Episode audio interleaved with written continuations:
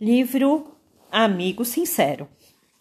Você deve conhecer de sobra um certo livrinho chamado Cartilha e outro chamado Catecismo. Foram eles os nossos primeiros candeeiros.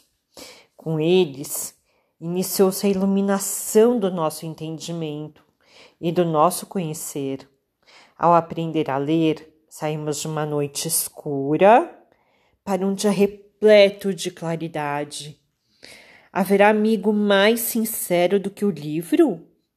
Muitos livros passam pelas nossas mãos, semeando em nossas mentes o que é bom e nobre. Existe um que poderá ser o seu maior amigo, Evangelho de Cristo. Este jamais irá desapontar você. Autora do texto, Lázara Veiga Catelani.